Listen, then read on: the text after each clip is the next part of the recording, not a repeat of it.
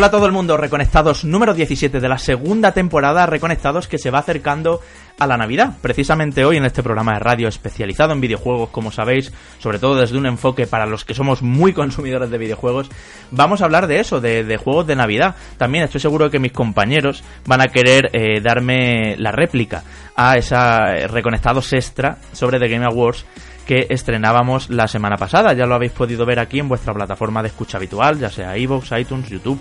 Ahí está ese Reconectados Extra que viene a funcionar. El primero lo he hecho yo, pero lo harán también mis compañeros. Como una especie de columna de opinión en radio, una pildorita de 20-25 minutos, donde explicamos eh, nuestras opiniones sobre temas muy concretos, una especie de especiales, ¿no?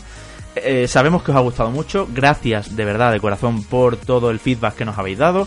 Eh, también por todas las cifras que se están haciendo, cómo lo estáis compartiendo y demás. Hoy, hoy hablaremos también de juegos que estaban pendientes, como Jaskos 4 o la expansión de Hearthstone, la arena de Rascatán. Y también, por supuesto, de ese Ashen. Entre otras cosas, porque Manu Jimeno, eh, quiero decir que tenemos un programa bastante fuerte, pero que no es el último, que nadie se asuste, todavía, de 2018.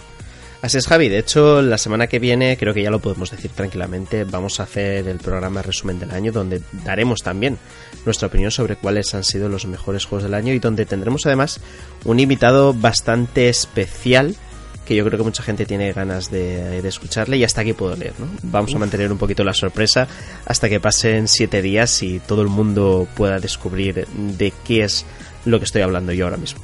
Eso es, ir haciendo vuestras quinielas porque como dice Manuel, el programa de la semana que viene, programa especialísimo, eh, hablando no solo del balance del año, sino también de, todos esos escándalos que ha habido, juegos decepcionantes, juegos sleepers que no creíamos que llegaran tan lejos, los gotis de Reconectados, los gotis de la comunidad, en fin, un montón de cosas.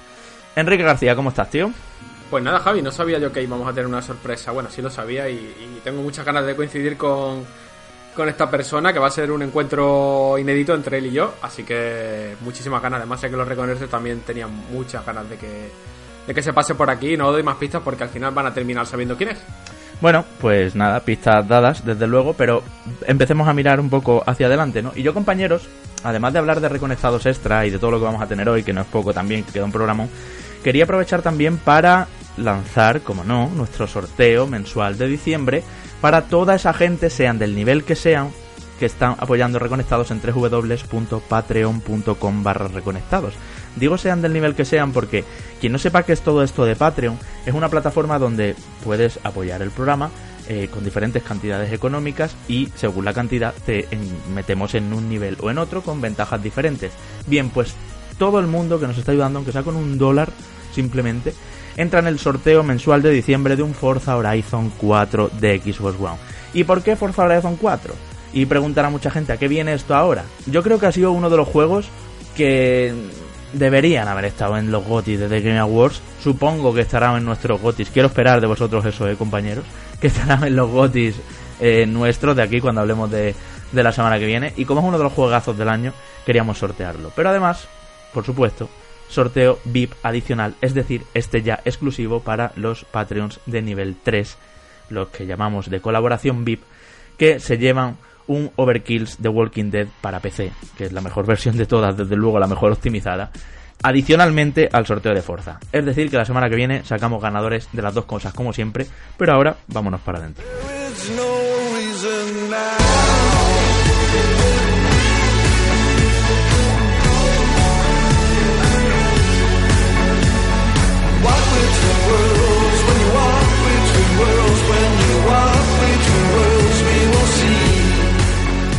Os introducía que Reconectados Extra lo estrené yo, tuve la suerte, gracias compañeros por dejarme ese honor, por cierto, lo dije en Twitter y lo vuelvo a decir. Eh, hablando de The Game Awards, lo estrenamos el viernes, cuando ya había pasado la gala en la noche del jueves al viernes. De hecho, en el canal de YouTube de Reconectados tenéis la retransmisión íntegra, más de tres horas y media eh, de conexión con una gala celebrada en el Microsoft Theater en Los Ángeles, como sabéis, protagonizada o presidida, por así decirlo, eh, por Geoff Keighley, el, el, protagonista habitual eh, de esta gala, ya que la monta él, ¿no? Es un proyecto personal suyo, recogiendo un poco lo que sembró en sus anteriores e, épocas, etapas.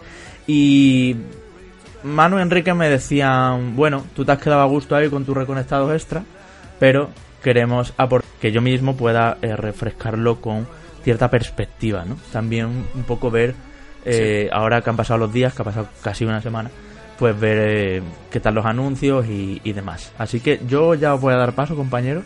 No sé si tendréis algo que rebatirme, si estáis de acuerdo conmigo o que, Manu, por ejemplo, cuéntame. Pues eh, en parte, Javi, mm, me escuché, por supuesto, todo tu Reconectados Extra, obviamente. Y eh, conforme iba avanzando, iba estando bastante de acuerdo contigo. Yo creo que sobre todo hay una parte de todo lo que comentaste, que de hecho pusimos en común durante eh, nuestras conversaciones que tenemos a través de, nuestro grupo de WhatsApp, ¿no? De donde comentamos eh, toda la actualidad y también todo lo que se cuece en el mundo de los videojuegos. Y es que los Game Awards han caído en, en una trampa que en un principio les sirvió, les sirvió para promocionarse, pero que ahora mismo les impide dar ese salto definitivo ¿no? a lo que ellos aspiran llegar a ser, que es ser los Oscars de los videojuegos. Y es que esa intención o esa búsqueda constante de esos tráileres, esos anuncios de otros títulos, casi que desdibuja de alguna manera los premios, que es lo importante, ¿no? Aquí desde hace bastante tiempo estamos buscando una gala que se convierta como en el icono principal de los premios que reconozcan la labor de desarrolladores y distribuidoras a lo largo de todo un año. Y mm, yo ya dije, o vengo diciendo desde hace tiempo, que por lo mediático lo asociamos a los Game Awards, pero que realmente no es así. Al final eh, es un conjunto de amigos, no, no tan así, ¿no? Porque al final participan eh, varios medios de comunicación también en esta entrega de premios y la, y la votación del público y tal. Y que se marcas, porque no vean la publicidad. Exacto. Que Y- quiero, y- quiero decir, Manu, perdona, Mm. inciso, y te dejo seguir. eh, si hay algo que me arrepiento del Reconectados Extra, que también puede pasar, obviamente, esto ya sabéis que no estuvo escrito ni tenía guion, se nota además en cómo lo voy diciendo, lo fui diciendo según lo iba pensando, es que era una gala súper publicitaria, hasta el punto Mm. de que muchos premios lo patrocina Omen, lo Eh, patrocina exacto. Spotify, lo patrocina... O sea, era, horroroso de, Sí, de- sí. de- de lo que se ha convertido. Y continúa, perdona, querido. Sí, no, efectivamente, que, que estamos hablando mm, eh, justo de eso, ¿no? Al final se le está dando mucho más mucha más importancia a todo aquello que, que gira alrededor, ¿no? A esos anuncios que, por supuesto, vienen de alguna forma patrocinados, que está mm, todo ello patrocinado para hacer una gran gala de promoción de los juegos que van a venir en el futuro. Y justamente por la importancia que tiene el futuro, no se le da tanto al presente o al pasado más reciente, que es al final lo que tiene que ver con, con los premios. Entonces, yo puedo entender que los videojuegos a, a este nivel, a nivel de entrega de premios, de gala, no tienen el tirón mediático que puedan tener los Oscars, ¿no? Porque a los Oscars no les hace falta que se anuncie eh, la quinta parte de no sé qué saga legendaria para que la gente le preste atención. Simplemente la gente mm, pone en la tele los Oscars porque tienes ese interés por ver quién es el mejor actor o la mejor actriz o, o qué director se lleva el, el- el premio en, en su categoría ¿no? al, al mejor trabajo del año o cuál es la mejor película del año. Y no les hace falta esa promoción. En cambio los videojuegos es posible es posible que los Game Awards en su inicio necesitaran de ese foco encima para que la gente mm, pusiera YouTube pusiera un streaming y se pusiera a verlo. Pero es que conforme pasa el tiempo si al final eh, Geoff Keighley y compañía continúa basando los Game Awards en los anuncios, por supuesto, la importancia de los premios se diluye por completo y sobre todo por la forma que tienen ellos mismos de, de mostrarlos. Yo recuerdo de ponerme a verlo eh, y que en los primeros 10 minutos se entreguen tropecientos premios sin ningún tipo de ceremonia y casi corriendo porque hay un marcador arriba a la izquierda o arriba a la derecha, no recuerdo muy bien, donde va poniendo los minutos que faltan para el siguiente World Premiere. Es, es como eh, degradar muchísimo ese propio premio que tú estás dando, esa ceremonia. Entonces, hay, hay, hay dos cosas muy importantes. En primer lugar, eh, hay que darle muchísima más importancia a los protagonistas. Por ejemplo, incluso el hecho de que apareciera Hans Zimmer, que aunque su, su música para la gala no me despertará ningún tipo de sensación. A pero- nadie. Yo creo que no le ha gustado a nadie la canción, siendo del compositor que es, sí. Exacto, pero es muy importante que gente como él esté presente porque es el relevo que le tienen que dar a los anuncios de los juegos. Tienes que ir quitando anuncios para que personalidades muy importantes vayan apareciendo tanto del cine, si al final se tienen que apoyar al cine, que se apoyen en, en el cine para que vayan apareciendo Mm. y de alguna forma le den ese glamour que desde luego hace falta que, vaya teniendo los videojuegos a ese nivel mediático para que vivan y beban únicamente de, pues de los premios, ¿no? Y en segundo lugar, quitar categorías. Es decir, no puede, no puede ser que la gala de tropecientos premios, muchos de ellos absurdos, porque cuantos más premios das, más se diluye también la fuerza de los más importantes. Entonces, si las categorías de premiados las reducimos a un número adecuado y sobre todo que esté equilibrado en cuanto a los diferentes géneros que hay, vamos a conseguir mm, bastantes cosas, ¿no? Que si no, si lo hacemos así, que al final hay tantas categorías que es eso, ¿no? Que eh, prácticamente entre los, entre los anuncios pues serán, o incluso el año pasado, que una vez se terminó la gala, anunciaron ganadores para diferentes categorías, ¿no? Entonces, está ya en ese punto de inflexión los Game Awards para dar el paso definitivo si quieren ser algo más o si quieren ser eh, una especie de PlayStation Experience o, o multiplataforma Experience, por decirlo de alguna forma, donde siempre van a crear decepción, porque cuando te intentas tú medir con un impacto mediático tan alto, como una keynote de, eh, de una distribuidora de, hardware o de software, como puede ser PlayStation, puede ser Microsoft, o un evento como el E3, nunca vas a llegar a, ese, a ese nivel de explosión mediática. Siempre va a haber gente que se va a sentir decepcionada, como a lo mejor pasó en, en esta misma gala. Entonces, no se puede estar entre dos mares y hay que apostar por una de las dos cosas. Y yo creo que la más honesta es la de intentar de verdad abordar ese, ese hito, ¿no? De ser los Oscars de los videojuegos. Yo creo que no tendrían ningún interés, Manu, si no hubiera World Premiere. Ahí te voy a discrepar un poco. Creo que ir a muerte con los premios y con actuaciones entre medios y tal, mm, no lo veríamos nadie. O sea, creo que la gente ha visto esto, sinceramente chicos, ha visto esto por la World Premiers. Y así se vendió. Y así se ha dicho 20.000 veces que esto va a ser una gala de anuncios. De hecho, antes de darte paso, Enrique, eh, he recuperado algunos comentarios que, que dejaron amigos oyentes en el, eh, en el extra, en el Reconectados extra, porque bueno, hay de todo, claro, hay gente que está muy de acuerdo conmigo, esto buscaba también, ¿no? Un poco polarizar y, y quizás radicalizar el discurso, aunque lo mantengo, ¿eh? No, no fue tampoco ningún teatro. Pero sí que es verdad que me encuentro comentarios, por ejemplo, como el de algún anónimo, que dice, yo creo que tu análisis va por otro derrotero de lo que la gala fue. La gala era para entregar premios, no para presentar novedades, que los premios fueron como fueron. Tienes razón, podrían haber mejorado mucho en ese aspecto. Pero criticar que no hubiera novedades, no sé. Siendo una gala de entrega de premios, es como si criticas que la gala de los Oscars no haya trailers de películas bomba. Lleváis varios, varios análisis haciendo esto y creo que hay que juzgar las cosas por lo que son y no por comparación o por lo que debería a nuestro juicio ser o parecerse. En este caso, una gala de premios para videojuegos, The Game Awards. Y luego hay otros comentarios como Aurelio Monge o Javi82VLC que dice que comparten un poco esta opinión y que como que no somos profesionales intentando esperar un E3 de lo que en realidad es una entrega de premios. Y yo aquí quiero defenderme y, mm, ya te doy paso, Enrique, traigo a colación estos comentarios porque yo esperaba de los Game Awards, yo y muchos compañeros y mucha gente que estamos en el mundo del videojuego, no solo trabajando, sino disfrutándolo.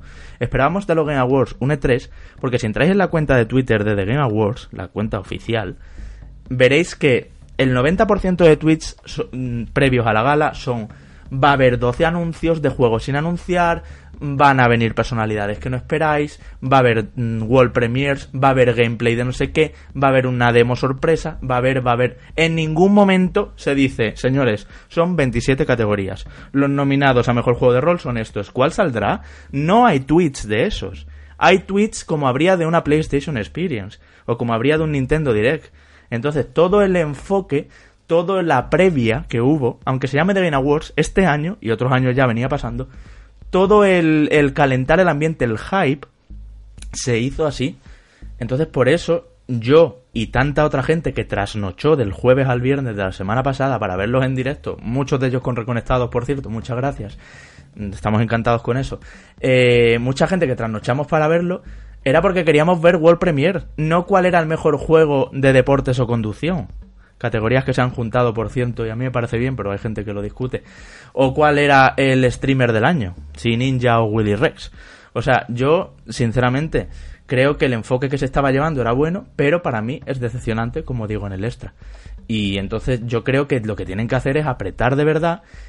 Y ya lo dije en el extra, no voy a repetirme, pero si tienes ahí a las tres personalidades de las tres grandes compañías de videojuegos, márcate un anuncio con alguno de ellos o consíguelo Que yo supongo que Geoff no será por falta de ganas, ¿eh? Jeff, como le llaman en inglés, ¿no? No será por falta de, ganas, sí. Eh, estoy completamente de acuerdo contigo y con Mano, ¿vale? Eh, sé que este hombre, al ver que no había PlayStation Experience este año, posiblemente una noticia que le llegaría eh, a dos meses de la producción de The Game Awards, lo cual le llegaría como caída del cielo y él diría que, que, oye, fantástico, me quedo yo solo, todo el territorio para mí, toda la atención para mí, no tengo que compartir protagonismo, posiblemente Sony venga y alguno de los anuncios que tendría preparados para el PlayStation Experience lo haga en mi casa, así que genial cosa que no ha pasado. Entonces, él, con todo el derecho del mundo y su equipo, pues, su equipo de marketing, su equipo de comunicación, a fin de cuentas, a la hora de definir la estrategia, diría que esto es una oportunidad única para poner todos los focos en The Game Awards, eh, que la gente espere el, oro y el moro de nosotros y nosotros eh, se lo intentaremos dar en la medida de lo que... Pero va a llegar un momento, Enrique, en que la gente se canse y no los vea el año que viene en directo. Claro, no, de hecho, de hecho es que eso es lo que ha pasado este año, porque si tú te fijas, eh, se puede ser más o menos vinagre con, con, la gala, te puede gustar más o menos lo que se mostró, lo que se anunció y cómo y la forma que tuvo. Pero lo cierto es que no ha sido de las más, para mi punto de vista, no ha sido de las más nutridas en cuanto a anuncios, en cuanto a sorpresas y en cuanto a, elementos destacables, porque sí que es cierto que tuvimos eh, pues títulos como el Mortal Kombat nuevo, que llevaba rumoreándose bastante tiempo y no deja de ser una media sorpresa, porque tampoco es que sea, no sé, a ver, Mortal Kombat es una saga a la que los jugadores del género de la lucha le tienen mucho aprecio, pero tampoco es que sea un pelotazo de, de primer nivel y de aquí seguramente más de un oyente me tira de los pelos. Eh, pero también tuvimos eh, el juego de, Obsidian, el CRPG, mm. eh, que parece que va a enseñar a, veces a hacer las cosas bien en lo que es la creación de juegos apocalípticos. Mm. Y eso sí fue un gran anuncio.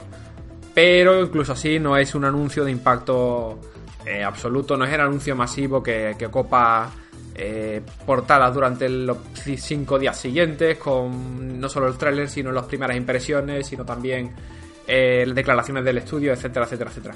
O sea, ha sido una gala normalita, creo yo, ¿eh? No, no la veo. No la veo tampoco mala, pero sí la veo eh, por debajo del nivel de lo que se había prometido, que es lo que suele suceder cuando promete muchísimo. Yo voy a dejar una cosita en el aire. Un Tokyo Game Show o una Paris Games Week han sabido ser más fuertes que esto. Ahí va eso. Sí, sí, sí, sí. Ahí va eso. de ¿eh? acuerdo. Poca broma. Totalmente, totalmente de acuerdo. El Tokio no lo sé, pero la Paris Games Week sí, además teniendo el apoyo absoluto de, de Sony durante los últimos años. Eh, aquí, Geoff, yo creo que es lo que se ha marcado ha sido un voy a tirarme a la piscina, voy a intentar aprovechar que estoy solo en el, en el terreno de juego y, voy a utilizar esta información pues para tratar de triunfar en la medida de lo posible. Que no te digo que no lo haya hecho porque ha tenido mm, varios miles de espectadores en España en todos los países del mundo, un seguimiento completamente absoluto, con todos los focos de todos los medios puestos en, tanto en la gala, en la previa, como en el durante y como en el, después. Pero sí que es cierto que, no, no, es ni de lejos el mejor Game Award que hemos visto. Eh, el hecho de que tuviese a los tres directivos, pues era un gesto bonito. Era una bonita foto, eso es verdad. era una bonita foto, pero más allá de la bonita foto no, no, se podía esperar nada más. Y no se podía esperar nada más porque aunque nos hubiese gustado ver, por ejemplo, Metroid o Bayonetta 3, eh, seguramente Nintendo eso no le hace falta al de Game Awards para enseñar esos pelotazos. Y menos cuando en los dos casos no hemos visto gameplay todavía de los dos. O sea que eso seguramente se lo esté guardando Nintendo para, pues para un Nintendo Direct que hagan. Yo creo que antes de que quizás a finales de enero tengamos un Nintendo Direct en el que ya veamos por fin. Eh, me apostaría al cuello a Bayonetta 3 con fecha de lanzamiento. ¿eh? Y esto lo suelto así como, como si tuviera información que no la tengo, pero yo creo que va a pasar eso. Aparte de esto, eh, pues bueno, no vimos tampoco nada destacable o por lo menos nada sorprendente en, el frente de Sony. No, Microsoft tampoco es que hiciera algo excesivamente bollante con la gala. Eh, no hubo tampoco mucho apoyo de third parties y por apoyo entiéndase cosas sorprendentes, más allá de...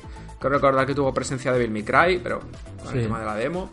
Pero a ver, que no... Mucho título ya anunciado, eh, mucho premio he concedido de forma.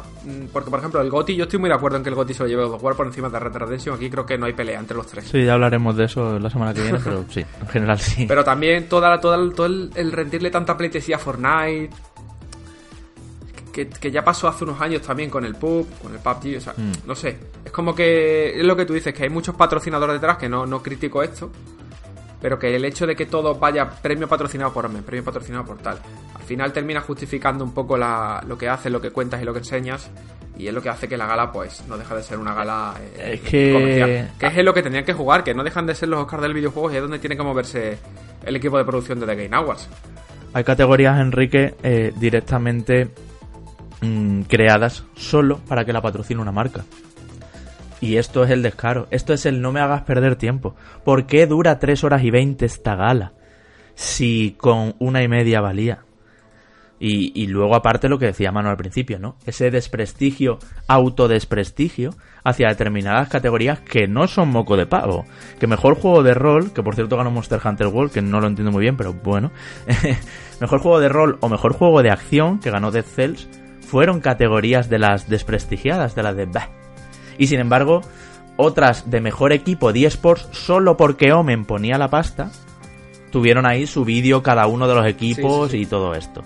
Para empezar, para mí fue una gala también que no terminaba de ver a qué público iba. Porque por un lado está el público, que es el mismo que de Reconectados, que consumimos videojuegos, apostamos, nos gustan los multijugadores, por supuesto, pero también creemos mucho en el single player, no sé qué, no sé cuánto. Y por otro lado estuvo todo el fenómeno Fortnite, por así decirlo. Todo el fenómeno eSports, todo el fenómeno streamings y, torneos y youtubers y todo esto. Y como que la gala no, no contentaba a ninguno. Yo ahí vi también un- un- los dos frentes peleándonos, tanto los de los videojuegos en sentido más old school, más tradicional, como los de los videojuegos que solo saben lo que es Fortnite, ¿no? Y estaba todo ahí, un bate-burrillo, muchísima publicidad, como digo, y eso fue lo que se me desinfló a mí un poco. Y luego, no sé, quería saber cuál fue vuestro anuncio estrella. ¿Con qué os quedáis? ¿Uno solo? Un, no sé si World Premiere o no. De The Game Awards. ¿Cuál, cuál creéis que fue el protagonista? Seguramente coincidiréis. Pues mira, Javi, yo creo que eh, tienes muy claro cuál es el anuncio que más me gustó, que por cierto comentamos en el programa anterior, y es la remasterización de Crash Team Racing, ese Crash Team Racing Nitro Fullet, eh, que desde luego a muchos nos hizo saltar del asiento, aunque ya fuera un secreto a voces, pero desde luego desde que apareciera la Insane Trilogy, el siguiente paso lógico era rescatar un juego de Cars que estoy viendo que eh, no somos pocos los que hemos disfrutado más con él que con diferentes entregas de Mario Kart. vaya vaya Sí, eh, Vaya, tal, vaya. tal vez Enrique por ese eh, sneaking que eh, Javi ha comentado más de una vez, eh, por eh, no sé, por, por Yo ser- creo por que lo van a quitar, Emanuel. El otro día hablaba con un amigo y me dijo, como quitan el sneaking no me lo compro. Digo, lo van a quitar del tirón si eso estaba súper roto. O sea, si lo Pues- sabías hacer, eras imparable. Claro, pero Javi en el online, porque hay modo online que también se Ya, pues se que entonces la en- en gente que no hace sneaking no tiene opciones en el online. Bueno, pues, pues, mm, pero Pues que todo el mundo, pero to- claro, ahí está el tema, todo el mundo puede hacerlo. pero todos los Eh, coches dando saltitos que iba y de izquierda a Ay, derecha. pues mira, pues, pues ahí está en parte la gracia. ¿no? feo. Mm, bueno, ya eh, veremos. eh, tengo ganas de saber también más información. Mm, Estaría muy bien que fuera un juego que creciera con el paso del Crece, tiempo, crece. ¿no? Está dicho ya, confirmaba además Ah, pistas nuevas. Sí, Está sí, sí. confirmado, pues mira, pues, pues ya sabes tú eh, Hay, eh, que circuito- hay circuitos inéditos adicionales que no estaban en el original. Sí, sí, pero que me refiero aparte, a lo largo del tiempo. a es que se mantuviera, claro, que tuviera su. que haya un plan, evidentemente esto tendrá muchísimo que ver con la cantidad de gente que lo compre, que yo espero Mm. y creo que sea bastante, pero que sea un juego vivo. Es decir, que, que conforme pasan los meses, no Activision, Activision vaya haya- añadiendo circuitos o incluso algún tipo de, Es que Activision de competición online esto. muy, muy casual, porque es que es un juego que, apoyándose muchísimo en la, nostalgia y en una gran cantidad de gente que lo ha jugado, que, que, que yo creo que puede tener muchísimo recorrido, ¿no? Sobre todo porque al final llena ese hueco que tal vez eh, consolas de sobremesa como eh, PlayStation 4 y, y Xbox One no tienen, ¿no? Eh, más allá de Rocket League, que sí que lo podríamos meter de alguna forma en, en, en ese sitio, ¿no? De, Sí. de partidas muy rápidas, de cars así No, eh, está- divertidas. está- están, los de, están los de Sonic y algunos juegos de Karma, pero no ya, pero no llega, no, Pero no, ¿sabes es decir, Te digo, no- Activision, a la altura. Dime, dime. Activision es muy tonta, no sabe lo que tiene entre manos. Porque es lo que tú dices, esto bien mantenido y creando cierta comunidad y Claro. todo, y con un enfoque online guapo. Pero no, mano, esto va a tener el tratamiento de la Ancient Trilogy y de, y de Spiro. Vete haciendo el cuerpo, pero ya. A mí el O sea, hecho, a mí el hecho ¿eh? de, de que haya online, entiendo que además de online, pues eso, ¿no? Las diferentes uh, Muy de, muy salas de andar por para- casa, ya lo verás. para crear Sí, sí, sí, sí, para sí, crear sí. carreras es decir tú en un momento intentas hacer un ecosistema eh, en línea ya tienes de alguna forma la inquietud de hacerlo de la mejor forma posible no y ya no es un, re- un, un remaster al 100% un remake que diríamos nosotros ya es algo más ya es una ampliación del contenido y ya le tienes que meter más mano y introducir tu creatividad a la hora de hacer eso. Yo de momento soy optimista. Tal vez eh, desmedido puede ser no porque la nostalgia en este caso me puede y al final esto es un programa de opinión. Para quien no lo sepa Reconectados es un podcast de opinión. Y eh, eh, aquí viene la gente generalmente que quiere saber lo que opinamos eh, Javi Enrique y yo en particular no y entonces, Manu, lo estás diciendo opinión- eso por el comentario de, de un, un amigo que mencionábamos antes, un compañero, Sí, no sé, no sé sí, quién es. Por un porque- oyente, lo voy a aprovechar y lo leo también porque Sí. estoy de acuerdo contigo, ¿vale? Aurelio Monge decía totalmente de acuerdo con lo de que no hemos sabido enfocar los Game Awards nosotros. Dice, voy notando con el paso de los podcasts como un desencanto. Eh, anteponéis vuestra opinión personal, dejando llevar por vuestros sentimientos y vuestras emociones, sobre la perspectiva profesional y objetiva que debería analizar el evento en sí por su organización, su presentación, su ritmo, su resultado, que no a la expectativa de lo que queréis que sea desde vuestra perspectiva personal. La gala, respecto a sus anteriores ediciones, ha ganado en calidad y profesionalidad y merece su reconocimiento dentro del sector, muy superior a galas del estilo de los Oscars, los Goya, etcétera. Bueno, Sí. técnicamente es cierto que aquí estoy totalmente de acuerdo con Aurelio. eh, técnicamente estuvo muy bien. Creo que las do- los dos escenarios le sentaban bien. eh, el ritmo de, y demás. Dentro de las chapas que meten los ponentes cuando. O sea, los ponentes, los ganadores, cuando salen a decir agradecimientos. Además, chapas que siempre ya están como super manidas, lo decía yo en el extra también, de se lo dedico a mi mujer, eh, que me ha estado aguantando mientras trabajo, por favor, 1980 ya pasó. pero pero que el ritmo y lo técnico creo que fue bueno. Pero adelante Manu, contéstale a Aurelio en la línea de lo que estabas diciendo. Sí, bueno, mm, no solo este oyente, yo creo que en general mm, estamos muy acostumbrados a leer en, ah, a través de muchísimos foros de internet o incluso en comentarios de, de análisis, eh, mal llamados análisis, ¿no? Deberían de llamarse críticas, lo hemos dicho más de una vez, de compañeros de otros medios de comunicación, como la gente suele esgrimir eh, el, el argumento de que es que no eres objetivo. Es que vamos a ver, eh, no soy objetivo porque no puedo serlo, porque estoy esgrimiendo una opinión. Si tú quieres objetividad, te vas a las noticias. Es decir, una noticia sí que más o menos puede ser objetiva porque te cuenta una serie de hechos. Te cuenta el dónde, el cómo, el qué, el por qué y el cuándo, ¿no? Eh, pero ya cuando estamos hablando de- del terreno de saber eh, si una gala es mejor que la de la anterior, incluso eso, aunque pueda parecer muy obvio que la de este año es mejor que la anterior, es también una opinión. Una opinión eh, basada en nuestras propias experiencias Sí, sí. O, o el propio sentimiento que nos evoca esta gala con respecto a la anterior, pero no es un hecho objetivo como tal. Entonces, está bien esto el remarcarlo, ¿no? Que al final, eh, un programa como Reconectados es 100% opinativo, sobre todo porque nosotros no nos dedicamos en ningún momento a leer noticias o a narrarlas. Claro, todo aquello que nosotros comentamos va acompañado de la opinión que cada uno de nosotros tenemos sobre ese hecho en cuestión. Y yo creo que esa es el alma de Reconectados. Y sobre la crítica que te hacían, es que, vamos a ver, eh, es que eh, el propio Geoff Keighley y eh, los propios Game Awards se han erigido de alguna forma como un espectáculo de comparación similar a una PlayStation Experience. No digo un E3, sino una PlayStation Experience. Entonces, como tal, luego, eh, pues se te valora. Si tú fueras únicamente eh, un, un evento para dar premios y ya está, pues únicamente comentaríamos eso. Pero es que tú has prometido una serie de cosas y tú has intentado captar el público a través de otras cosas que no eran los premios. Entonces, yo lo siento mucho, pero te tienes que someter a esa crítica o esa valoración en base a todo lo que has prometido. Y ya digo, ¿no? Yo creo que llegará un punto, que entiendo que es muy complicado, pero llegará al punto en, el que los Game Awards o cualquier otro certamen tendrá que vivir única y exclusivamente de la gente que protagoniza esos videojuegos, que los crea y de los premios que se entregan. Pero no de- del futuro, porque al final, insisto, mirar al futuro a los juegos que todavía no están es también hacerle un feo a todos esos juegos que van a ser premiados y que han sido muy importantes durante ese año 2018, ¿no? En este caso, que era Sí. el de esta gala. Entonces, entiendo que esto va acompañado también de la futura maduración total de la industria que en algún punto llegará. Entonces, mientras tanto, va a ser el problema que va a tener siempre los Game Awards y que yo creo que cada año vamos a, a discutir siempre y vamos a estar en este dilema. Eh, de un tratamiento no del todo correcto de los premios y siempre va a haber al menos que haya un bombazo, algún tipo de decepción, ¿no? Sobre todo porque entiendo que Geoff Keighley y compañía juegan muchísimo con la creación de hype para intentar conseguir pues lo que habéis comentado, ¿no? Millones y millones de visualizaciones durante ese día de gente pendiente principalmente de eso, de cuál cuáles iban a ser los juegos que se iban a anunciar durante esa ceremonia. Yo, en relación al comentario del oyente, eh, a ver, estoy de acuerdo en que, que, sí, que como bien ha dicho Javi, pues es verdad que la gala en lo técnico fue impresionante, como siempre, para variar, con una producción excelente, una producción que vale bastante, bastantes miles de dólares. Que no, sí, sí. O sea, montar lo que Awards tiene que ser una burrada a nivel de pasta. Y es normal que tengan pues esos patrocinios de premios, esos anuncios, esas cosas. O sea, eso no está completamente justificado.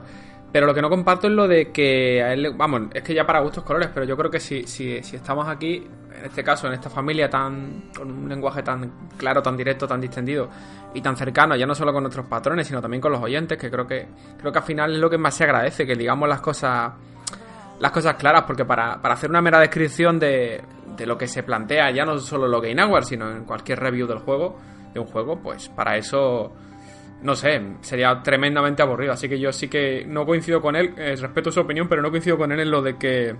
Que aquí debamos ser así. Vamos a llevar por las opiniones, pues efectivamente aquí estamos para opinar y yo puedo estar de acuerdo con lo que dice Manu y a lo mejor no estar de acuerdo con lo que dice Javi, que ha pasado más de una vez. Y esa es la gracia de, de Reconectados y del formato podcast y de, y de todo. ¿Y, estás de acuerdo, Enrique, con el juego que para Manu fue principal o cuál ha sido para ti entonces? No, no, no, no yo creo que el principal título, ve, efectivamente. Ahí, ahí, ahí. sí Que tengo, te voy a decir dos cosas. Sí que tengo ganas de Crash, ¿vale? Porque Crash es garantía y más si hacen un remake al 1-1, que es lo que están anunciando. Eh, pero sí que coincido contigo en que la parte online va a ser cortita con leche. Sí. O sea, que van a hacerlo justito para justificar que... Modo batalla, modo carrera, ya está. Exactamente, y a correr. Y para y jugar con amigos y fuera. Mm. Pero a mí el juego más, eh, además lo he mencionado antes, de Outer Worlds, de, Obsidian, que a pesar de haber sido comprado por Microsoft el Studio, sale también en PlayStation 4, ojo, importante. Sí, esto lo decía, perdona Enrique, te interrumpo otra vez, os voy metiendo comentarios así chicos y así estás en este programa los vamos metiendo, ¿vale? Eh, lo decía Catarino Jovial, que dice, da la sensación de que muchos redactores, periodistas y demás estabais deseando que el juego nuevo de Obsidian no saliese en PlayStation 4 y fuera exclusivo de Microsoft. Por lo tanto, una pena que lo pueda jugar más gente, ¿no? Lo siento chicos, a ver si tenéis más suerte para la próxima. A ver, otra vez vamos a batizar, pero bueno, aprovechamos. Eh, creíamos que salía solo en Microsoft porque Obsidian es de Microsoft. Ya, pero se ve que este juego todavía llega a salir en PlayStation 4 y por supuesto nos alegramos, ojalá saliera también en Switch. O sea, lo último que nos pueden tachar yo creo que es de, de favoritistas en una plataforma u otra. Sí. Te digo una cosa, punto uno. Eh, Microsoft no es tonta, ¿vale? Y que Microsoft haya comprado estudios no quiere decir que no, que no le gusta ganar dinero. Claro. Caso Minecraft. Ya. O sea, Minecraft sigue saliendo hasta en tostador si hiciera falta. Y es de Microsoft. Que no, mm. que no quiere decir que, eh, pues, yo qué sé, el siguiente este proyecto de Obsidian seguramente cuando, evidentemente... Pero que este proyecto de Obsidian, Enrique, está súper avanzado, ¿eh? Claro. Que ha habido previews ahora, la gente lo, ha jugado para ya. lanzamiento para 2019, ¿eh? Exacto, y tenéis, tenéis gameplay, de hecho, en el canal de GameSpot, el medio americano, lo recomiendo, en el canal de YouTube de ellos. Hay, lo decían en la propia gala, cuatro clips largos de gameplay donde se ve perfectamente todo lo que va a ofrecer el juego y está hecho. O sea, juego está, terminado. está, muy avanzado y no me extraña mm. que, bueno que salga también en PlayStation 4 porque el juego ya está hecho. Claro. En el futuro ya veremos, pues en el futuro a lo mejor Microsoft prefiere más llevarse eh, exclusividades, sobre todo en el arranque de la generación. Pero aquí tiene una oportunidad muy buena. ¿Por qué? Porque ahora te empieza a sacar lo próximo de Ninja Theory, por ejemplo. Mm. Te lo saca como exclusivo de, de, la siguiente Xbox y de PC. Y al año y medio te lo saca en PlayStation 4. Y vende, vende más y gana dinero. O sea, genera, genera capital para amortizar un desarrollo. Pero este juego sí que me ha, me ha gustado mucho porque mezcla un poco el concepto de Fallout con el concepto de Borderlands. Hmm. Sí.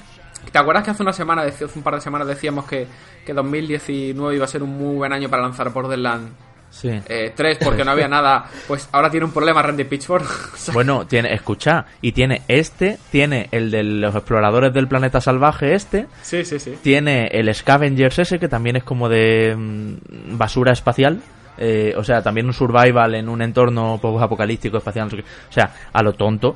Y bueno, Anthem y demás son otra cosa, ¿no? Pero mm, vuelve lo espacial, digamos así, o lo Sí, alienígena, vuelve, o lo, lo- bueno, lo- que, que estos lo juegos, no sé yo, Borderlands 3 futurista. lo solo que va a estar. Incluso también te diría que hasta Rage 2 es en parte un poquito eh, competencia, Sí. por eso del, Sí, sí. del Sí, mundo sí, sí. abierto y tal, ¿sabes? A mí, de No, hecho, pero es- es- sobre este anuncio, Enrique, coincido contigo y entiendo perfectamente que, que lo hayas escogido. A mí, al final, me he decantado por la nostalgia.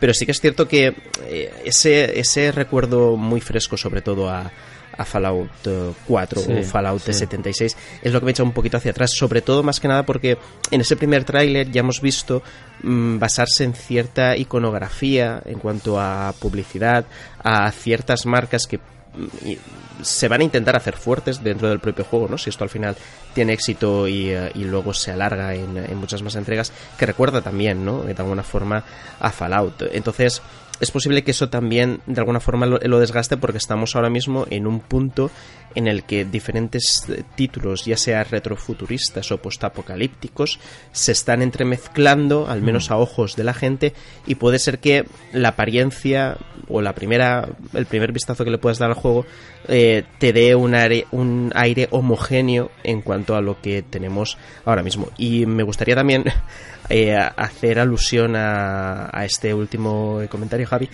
Y, eh, es que, eh, vamos a ver, yo creo que aquí hemos dicho en más de una ocasión que nos alegramos cuando un título no es eh, exclusivo, más que porque más gente puede jugarlo, es decir, es una buena noticia. Lo que pasa es que también hemos dicho que si Microsoft con su proyecto de, Xbox quiere llegar a triunfar y quiere llegar a ser un rival en la próxima generación eh, todavía más fuerte para plantarle cara tanto a PlayStation como a Nintendo, tiene que reforzar la- su faceta de exclusivos, ¿no? Desde el punto de vista empresarial.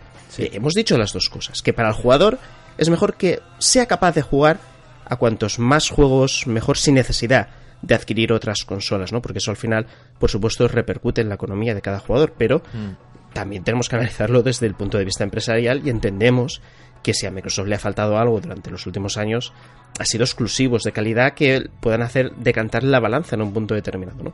Entonces, nada, simplemente puntualizar también esa opinión. Y compañeros, ya cerrando, me sorprende que nos hayáis quedado, como si mucha gente he visto por ahí, que ha salido muy contenta con todo lo indie que hubo, porque hubo muchísimo indie. De hecho, este fu- esta fue la decepción un poco para muchos, porque al final seguimos, en 2019 a punto de entrar que estamos, seguimos separando lo triple A de lo indie.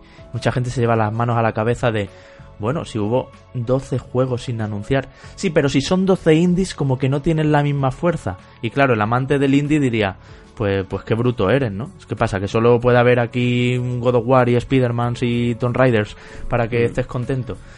Pero yo tengo que decir que estoy, por culpa de los Game Awards, no sé si os pasa, un poco desencantado con lo indie. Porque vi muchos indies cortados con el mismo patrón.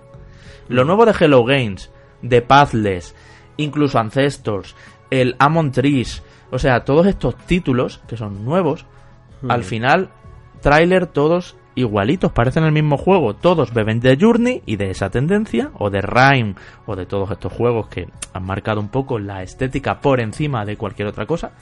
Musiquitas muy bonita, muy emocionales, directo a los feels, como se suele decir, y, y luego una jugabilidad que ya veremos, pero que se parecen entre sí. Y me está empezando a preocupar, porque son juegos que algunos alcanzan presupuestos incluso de juego AA, ¿eh? No se quedan solo en el indie. O sea, algunos han sido más caros de los que vimos ahí en The Game Awards Mm. que Hellblade. Pero no veo aquí un Hellblade, no veo un juego que apueste por otra cosa, que dé otro discurso que estás en un bosque, en una canoa con un atardecer y una musiquita eh, de guitarrita. ¿no? Y, y estoy siendo un poco bruto, pero Mm. No, es que de verdad pero- vi muchos juegos cortados con el mismo patrón y Mm. me decepcionó el enfoque indie. Hmm, ah, pero aparte de todo, Javi, me parece un error el intentar valorar cualquier tipo de, de gala donde se anuncien videojuegos o de evento o lo que sea eh, por la cantidad de indies que haya.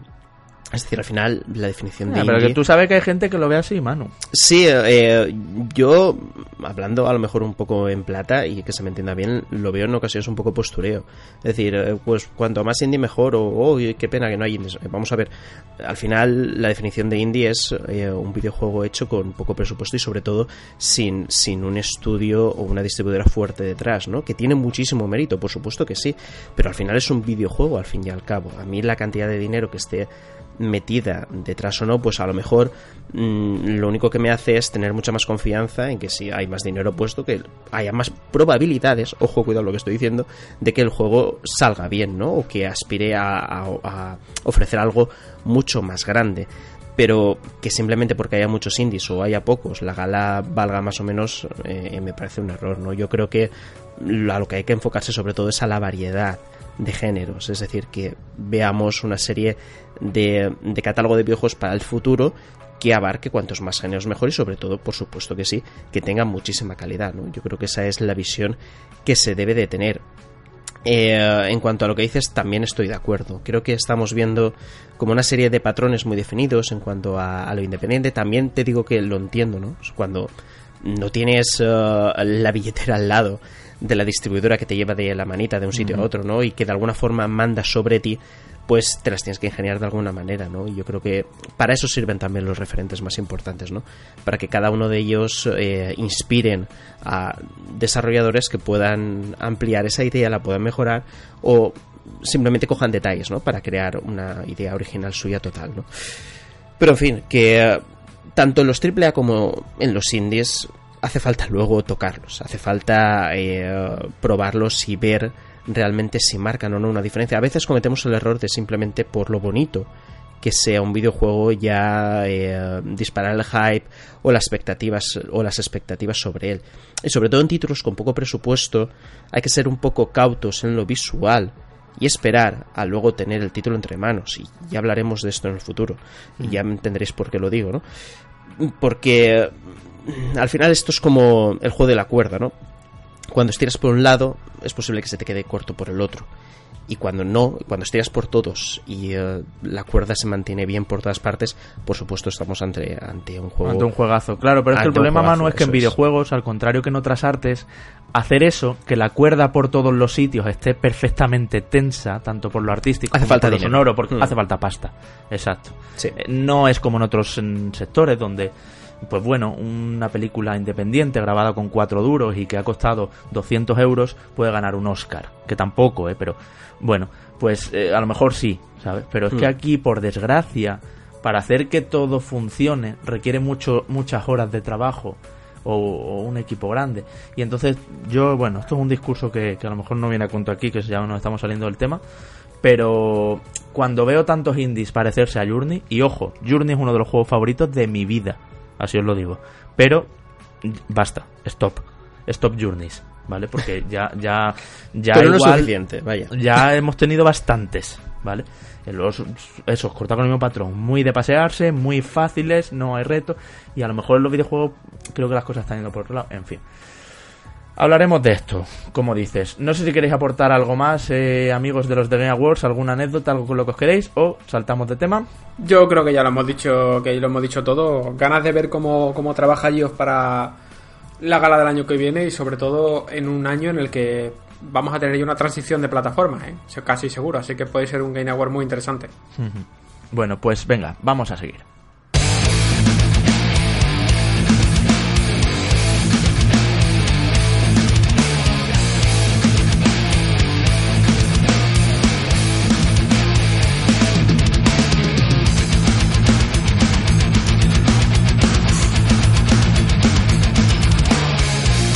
Abríamos un melón gigante con esto de los indies, del presupuesto necesario y demás.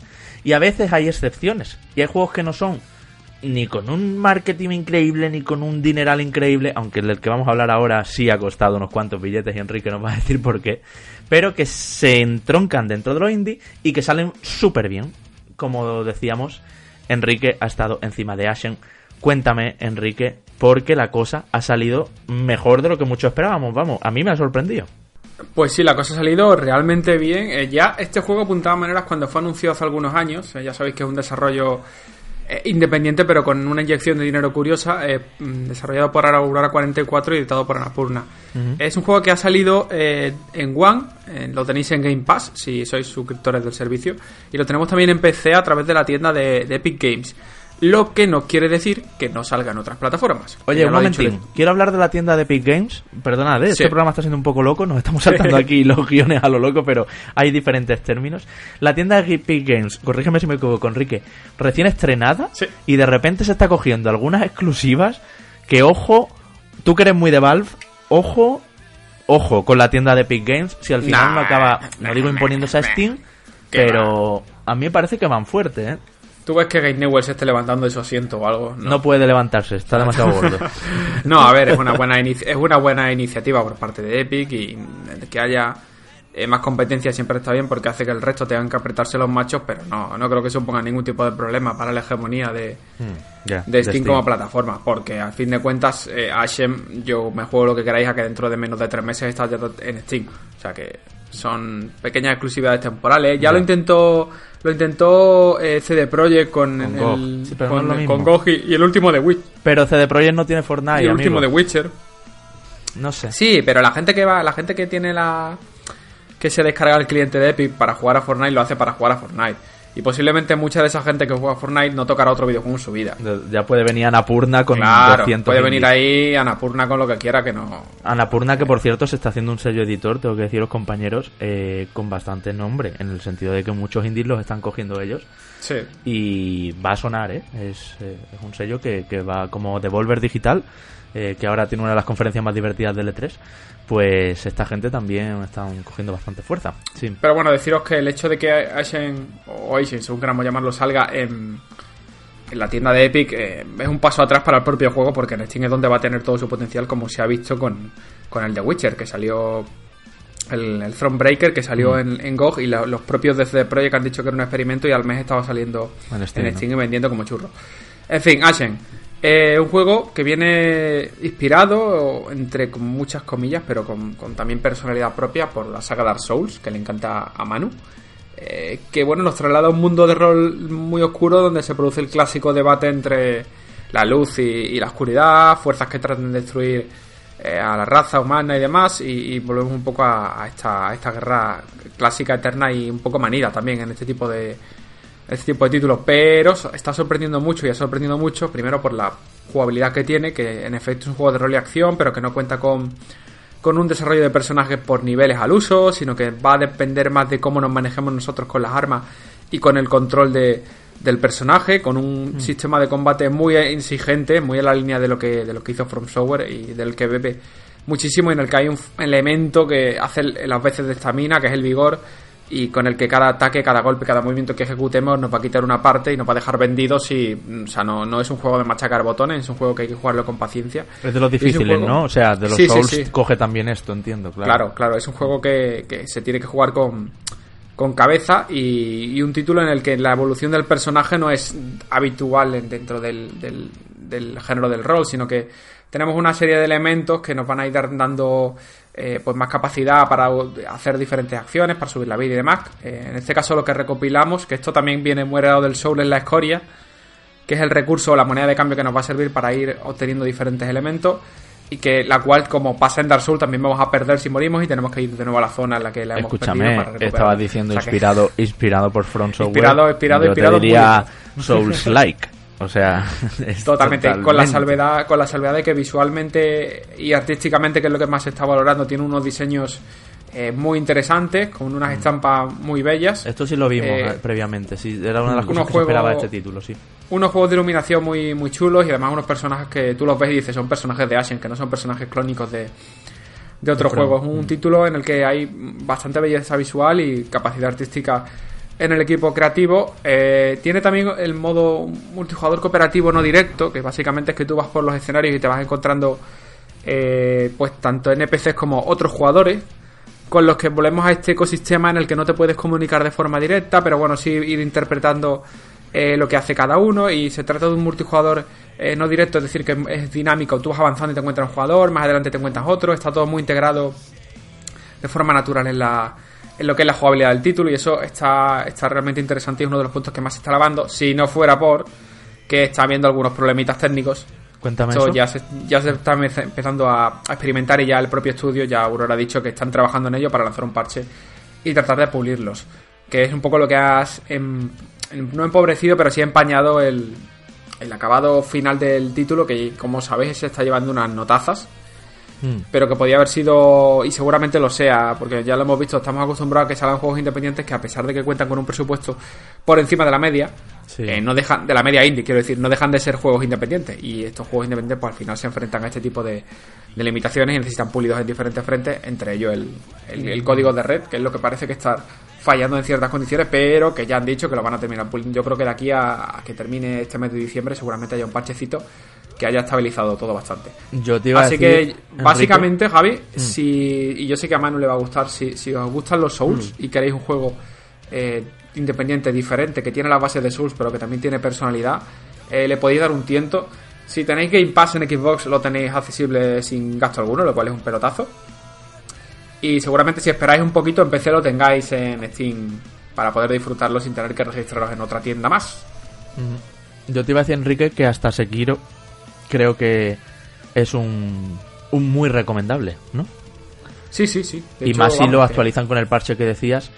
Y, y creo que es un- viene a ser un poco el Souls de este año. No sé, tendría que echar la vista atrás en los últimos 12 meses a ver si ha habido otro así. Pero creo que no. Nio y todo esto fue el año pasado. Yo creo que podemos decir fácilmente que este sea, si no me equivoco, ¿eh? el Souls de, de este año, porque ha salido muy bien, porque hay una promesa de parche en camino, como dice Enrique, y a quienes tengáis Xbox Game Pass, o sea, creo que este fin de semana estáis obligados a, a acudir Sí, sí, a sí. este infierno oscuro, ¿no? Que nos han A dibujado. pesar de que a pesar de que Javi tiene un arranque un poco denso, eh, Sí. a las poquitas al par de horas que llevas ya te empiezas a adaptar a todo, que suele pasar con estos títulos, por otra Sí, parte. agobia, Todos son sí. más o menos, están cortados más o menos con el mismo patrón. Pero la verdad es que es muy interesante, ya no solo por a nivel jugable, sino a nivel artístico. Y en el momento en que pulan esos fallitos eh, que tiene a nivel online, yo creo que va a quedar un juego que ya, ya está quedando, de hecho, porque se está llevando, como digo, unas notazas increíbles en prácticamente todos los medios que lo han analizado. Pero bueno, realmente interesante, un indie que es admirable de, de seguir, una sorpresa ya en este cierre de año y a ver qué tal, a ver qué tal evoluciona.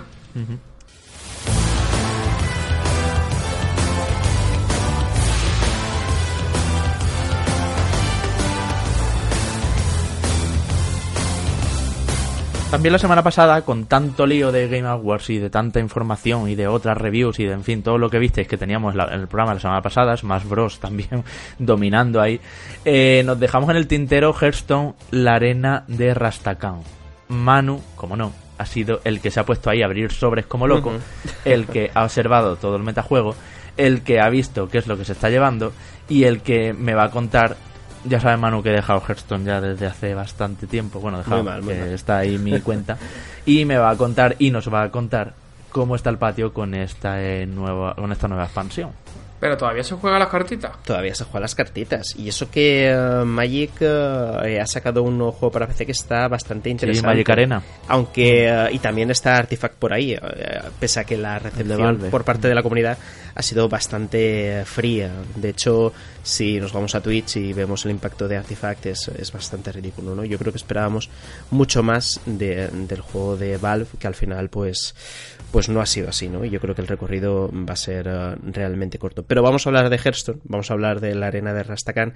Y antes, que, antes de hablar que ella, o sea, de ella, es, es importante situarla en el tiempo. En el tiempo, sobre todo, porque estamos al final del año del cuervo. Cuando ha- hablamos de llegar al final de, un año en Hearthstone, hablamos de que es el momento ahora mismo en el que más expansiones están en funcionamiento, hasta un total de seis.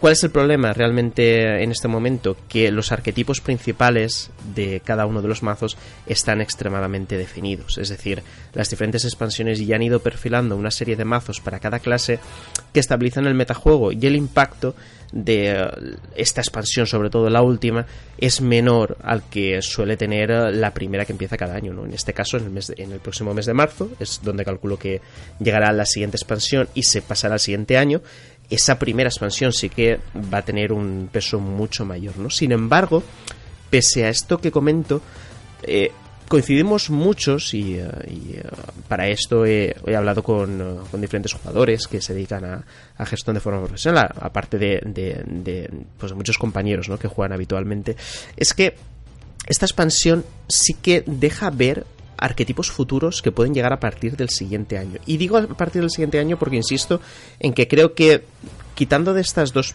o tres primeras semanas donde la gente intenta probar cosas nuevas, eh, dentro de, dos semanas más la cosa se volverá a estabilizar y veremos de nuevo al paladín par o al paladín impar por ahí mmm, dominando, ¿no? Incluso, incluso a la clase de, de, brujo que esté entonces o el cazador de hechizos, por ejemplo, que también era un, uh, mazo que estaba eh, dominando bastante esto. Pero es muy interesante ver cómo esta expansión, más allá de las nuevas mecánicas como arrasar introducidas, que yo creo que no ha tenido un impacto demasiado grande, pero sí que hemos podido ver, por ejemplo, cómo eh, ha entrado una carta bastante interesante del cazador, empezando por ahí, que es uh, Zul'jin, que recuerda a una carta de los dioses antiguos uh, que uh, dio bastantes dolores de cabeza. Y esta carta, por ejemplo, lo que hace es que todos los hechizos que has lanzado durante una misma partida, el momento tú sacas esta carta de héroe, los vuelve a lanzar de forma aleatoria. ¿no? Eh, es como el botón de emergencia ante, ante una situación mala en una partida que te la puede dar o te la puede quitar. ¿no? Entonces, esta carta yo creo que va a ser usada bastante, tanto ahora como en el futuro, porque tiene eh, esa, esa habilidad en cuestión, pero también eh, me ha alegrado ver que después de, unos nerfeos un tanto criticados, bastante criticados por la comunidad y, uh, y con muchísima razón, como los últimos que hubo, ¿no? que, que provocaron que la Vermis de, de, Maná, que te acordarás, Javi, ¿no? de, de la mítica Hombre. carta de, de, Mago, pasó de costar un Maná a costar dos, porque Blizzard entendió que en aquel entonces el arquetipo de, uh, de mazos de Mago que había, ¿no? que era muy agresivos, donde en 4 o 5 turnos podías chetar muy fuerte la Vermis de Maná y ganar la partida, eh, en ese momento rompía de alguna forma el juego, pero esa no era la visión que tenían los jugadores. De hecho, Javi, tú te acordarás que esta situación que te estoy describiendo ya mm. sucedía desde los principios de Hearthstone y nadie mm. se llevó las manos a la cabeza, ¿no? Pues la Verbies de Mana se la cargaron y con ella un arquetipo determinado de mago, ¿no? Aparte de que esos nerfeos en cuestión, la gente los esperaba que se que fueran enfocados al druida, que era la clase en aquel entonces que más fuerte estaba, que de hecho más fuerte está, es la clase históricamente eh, más eh, OP, hablando en jerga en jerga pro player que tiene que tiene Hearthstone y eso llevó al desencanto a muchísima gente ¿no? que esperaba que justamente nerfearan esa, esa clase de mazos y al final no fue así ¿no? nerfearon cosas totalmente absurdas y todo esto lo comento porque pese a quitarle un arquetipo le han dado otro, ¿no? Le han dado más poder a el mago control, sobre todo con una carta que se llama Janalai, el, el Draco Halcón, que lo que hace es potenciar unos, eh, un mazo en cuestión que duplica el poder de héroe de, uh, de Jaina, en este caso, ¿no? Y de esa forma, consiguiendo hacer mucho daño con, el, con, tu poder de héroe, puedes llegar a sacar esta carta e invocar a Ragnaros, ¿no? La mítica carta de sí, Hearthstone sí, sí, que se había pasado ya al, al, Salón de la Fama, ¿no? Y ya no se usaba, pues ha vuelto a aparecer, ¿no? El este 8, tipo de cartas, 8, ¿no? Uh -huh, efectivamente. Y aparte de esto, eh, hay otro arquetipo que me parece muy interesante de cara al futuro, y es el Paladín Hell, ¿no? Es un paladín que basaría su estrategia de alguna forma en quitarse toda la vida, esa vida ponerse armadura y a partir de ese momento curarse. Es decir, que puede llegar perfectamente a tener 30 de vida y 30 de armadura con, uh, con, uh, con esa carta en cuestión, ¿no? que se sumó el sacerdote Tekai esta serie de cartas, luego también vemos que se potencia, por ejemplo, el brujo de Descartes, que se intentó hace tiempo en diferentes expansiones, pero no llegó a, cuajar. Sí, nunca. Mm. Exacto. Este tipo de, de, de cartas, ya digo, no, no, están basadas en mecánicas nuevas como es arrasar, ¿no? Para mí arrasar ha sido. Eh, veremos qué dice el tiempo, ¿no? Pero no ha tenido un impacto muy grande. Pero este tipo de cartas abren arquetipos futuros para Hearthstone que pueden ser extremadamente interesantes. Entonces, justamente por eso esta expansión tiene tan buena pinta, porque sí que hay cartas que puedan definir el metajuego en el futuro, no ahora. No ahora que la gente cuando eh, juega iba a decir tryhardear, ¿no? Que es otro término que no deberíamos de usar, pero tryhardear viene a significar no nada, el jugar, el jugar únicamente para ganar, ganar, ganar, sin parar, mm. sin disfrutar del juego lo más rápido posible para subir, ¿no? En cuanto mm. a, a, las diferentes eh, rangos que hay en, en, el juego, ¿no? Entonces, cuando todo esto desaparezca y venga el nuevo año, yo creo que todas estas sinergias se van a poder uh, aparecer con bastante fuerza y Hearthstone volverá a revivir un poquito durante el inicio de año. Y aquí es donde sí que me gustaría abrir un melón. Tú, Javi, sabes cómo funciona el tema de, de los años, de las temporadas en Hearthstone. Sí. Y los diferentes jugadores están empezando a decir que este sistema está mal. Este, este sistema está mal porque, como digo, llegados a este punto, llevamos ya de dos años donde sobre todo ha habido dos expansiones que son las, las más viejas de todas que están uh, dominando el metajuego, que es el viaje a un Goro, Caballeros del Trono Helado y también la tercera más antigua que sería Kobolds y Catacumbas. Entonces, ¿qué pasa? Mm. Cuando ya tienes sobre todo tres expansiones establecidas durante bastante tiempo, a partir de ahí se crean los arquetipos de cartas que van a dominar ese año y es muy difícil que aparezcan otros en todo caso se mejoran, ¿no? Se añaden cartas que aparecen en expansiones y se acaban teniendo barajas extremadamente potentes, pero que no varían de la forma de ganar. Entonces hay muchos jugadores que están empezando a decir que porque en lugar de que se rote cada año, se quiten las tres expansiones más viejas y a partir de ahí vayan apareciendo otras nuevas, ¿por qué no cada vez que aparezca una expansión se vaya a la anterior? Es decir, la anterior, la más vieja de todas. Con lo que Ya. cada cuatro meses, claro, con lo que cada cuatro meses se obligaría a que todos los jugadores volvieran a revisar sus mazos y esas cartas que tenían ahí ya eh, guardadas para a partir de, de esa carta o de, esas, o, de ese conjunto de, cartas hacer un arquetipo determinado se tuvieran que estrujar más la cabeza y sobre todo tuviera todavía más peso la expansión que en ese momento Claro. eh, aparece. Entonces ahí está ahora mismo el debate. Yo creo que desde que Ben Broad salió de Hearthstone, de Blizzard más bien, ¿no? Él, él era el, el, el director creativo de, de Hearthstone. Se está viendo que este juego tiene un poquito más de agilidad a la hora de hacer nerfeos, aunque se hayan equivocado en el último, ¿no? Tienen como algo más de actividad eh, a la hora de cambiar ciertas cosas. Pero sí que es cierto que no saben hacia dónde ir, ¿no? Tal vez Ben Bro pu- pudieras estar más o menos de acuerdo con él, pero él tenía una idea muy clara de Hearthstone, que era el, que el druida fuera la clase más poderosa que todas, no, es coña, que, que Hearthstone de alguna forma funciona como, como él tenía en mente, y a este nuevo equipo que está ahora al frente le hace falta tener las cosas claras. Vamos a ver si se dejan influir o no por la comunidad, que sobre todo, eh, ya sabéis que a través de Twitch hay eh, jugadores que aglutinan un montón de seguidores. Eh, Tal vez Hearthstone no es un título que a nivel competitivo sea importante, eh, no es League of Legends, por supuesto que no, pero es que en el terreno Bueno, de... tiene su, tiene su Sí, comunidad, ¿eh? Sí, sí, sí. pero es un juego que se ve mucho. Es un juego que eh, muchísima gente se lo pone mientras come o mientras está haciendo cualquier cosa, se lo pone de fondo y arrastra un montón de gente que incluso ni juega. Incluso es posible que haya jugado a Hearthstone, pero que ahora mismo no juegue, pero simplemente ve por ver a su streamer cómo juega y demás, ¿no? Y eh, de ahí también, ¿no? El, peso importante de esa comunidad. Vamos a ver si les hace caso y sobre todo si eh, después de esta expansión, como pronostico, ¿no? Los siguientes, eh, el siguiente año, medio año, mejor dicho, va a ser un, un año de cambios y, eh, y entretenido en Hearthstone. Yo, como siempre, recomiendo esta expansión, ya digo que está muy bien. He nombrado unas cartas que pueden ser muy interesantes, sobre todo de cara al futuro, a esos arquetipos que yo creo que van a, que van a hacer Hearthstone divertido de, de jugar.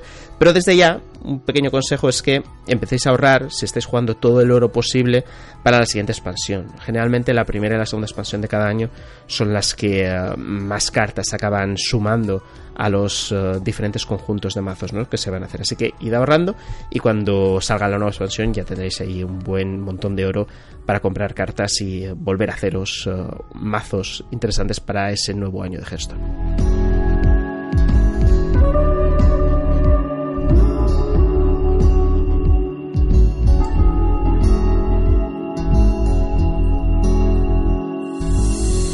Manu, pues hasta ahí todo su análisis de la nueva expansión de Arena de Rastakan, como decíamos. Y ahora me toca a mí. Y voy súper rápido, chicos, porque nos vamos eh, quedando sin tiempo. Y os voy a hablar de otro juego que se quedó la semana pasada, que es Just Cause 4.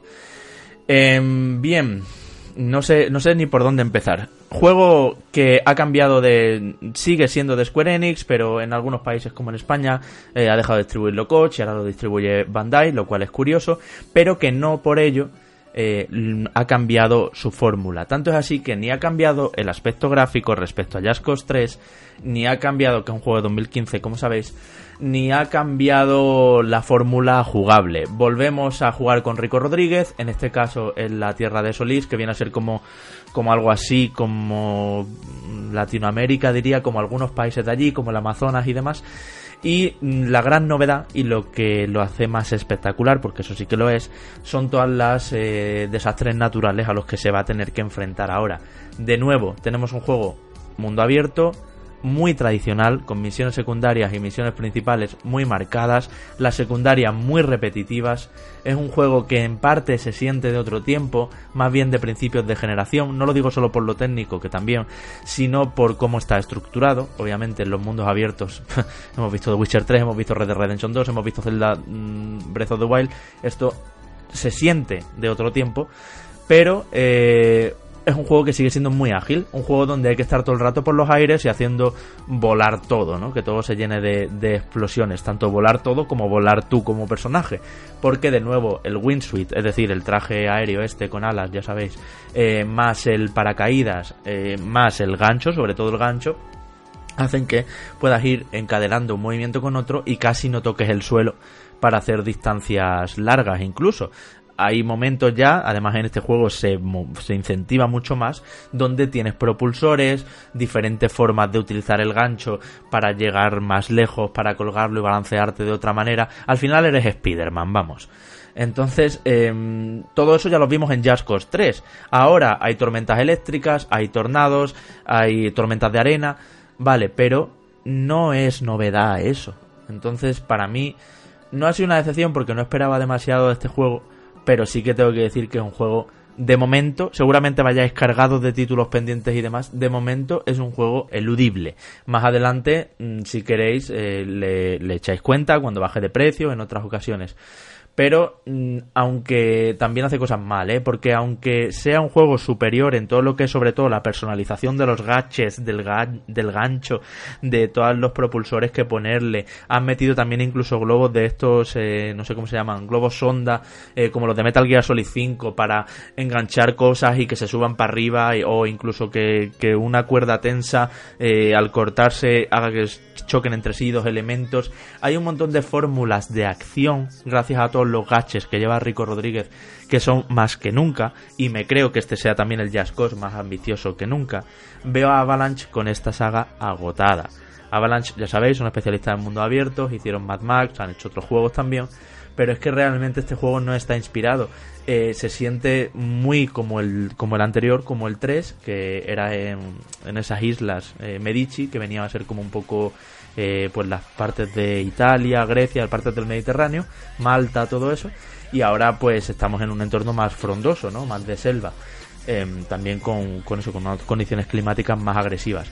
Pero ya os decía, todo eso que lo están haciendo más complejo, todo el, el poder eh, meterle habilidades y meterle cambios y meterle perks y mm, cosas a, todos los objetos que llevas para la movilidad sobre todo y para la acción, al final el juego como que constantemente te invita a salir del paso en las misiones.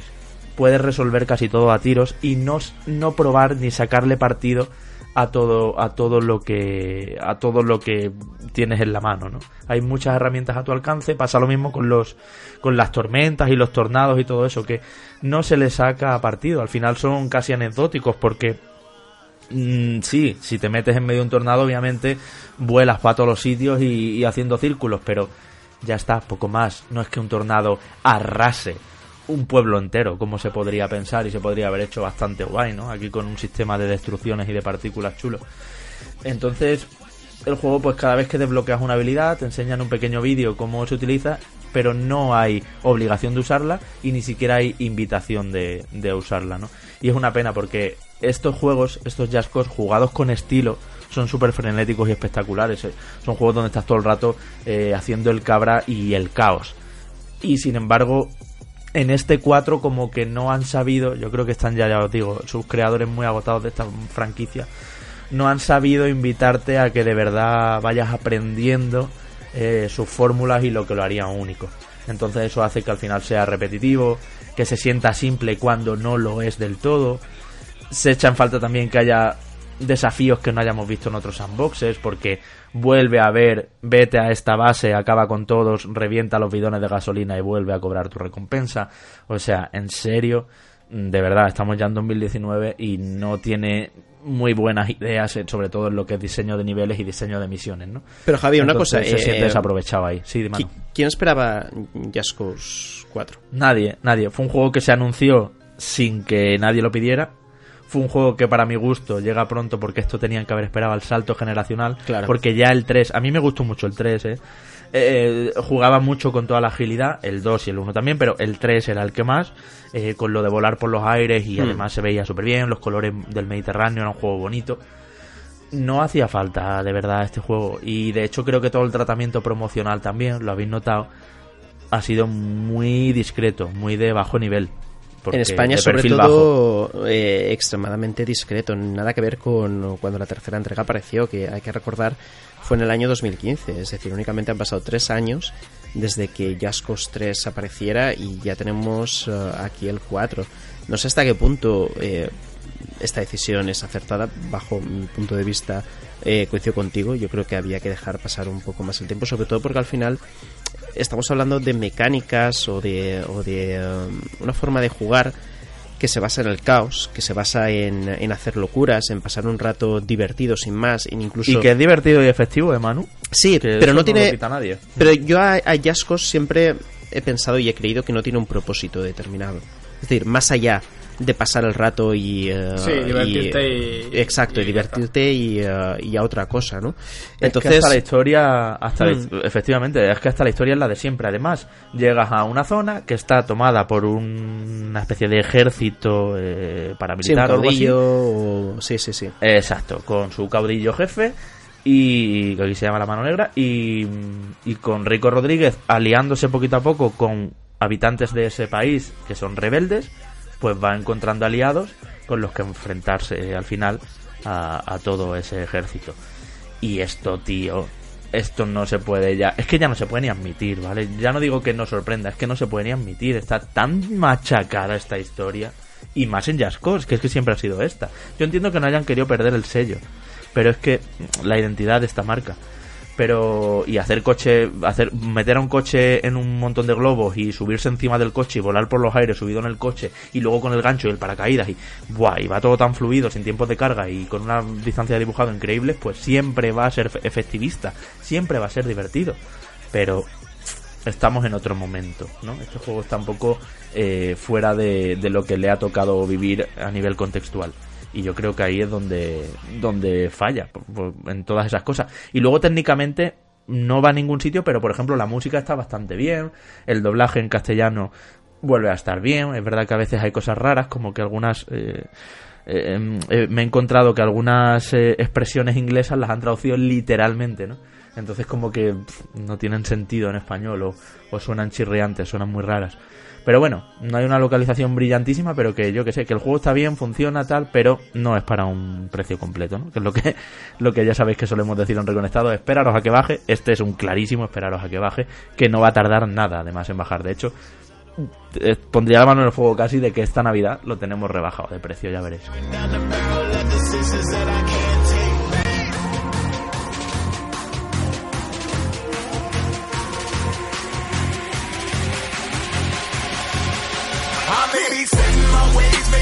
Bueno, estamos aquí con mini monólogos, compañeros, así que para hacer rápido la review y que dé tiempo a todo, porque no nos queríamos ir sin hacer una pequeña guía de compras o recomendaciones de Navidad. Sabemos que muchos de nuestros amigos oyentes están comprando ahora regalos, están comprando cosas para sus hijos, para sus parejas, eh, para sí mismos.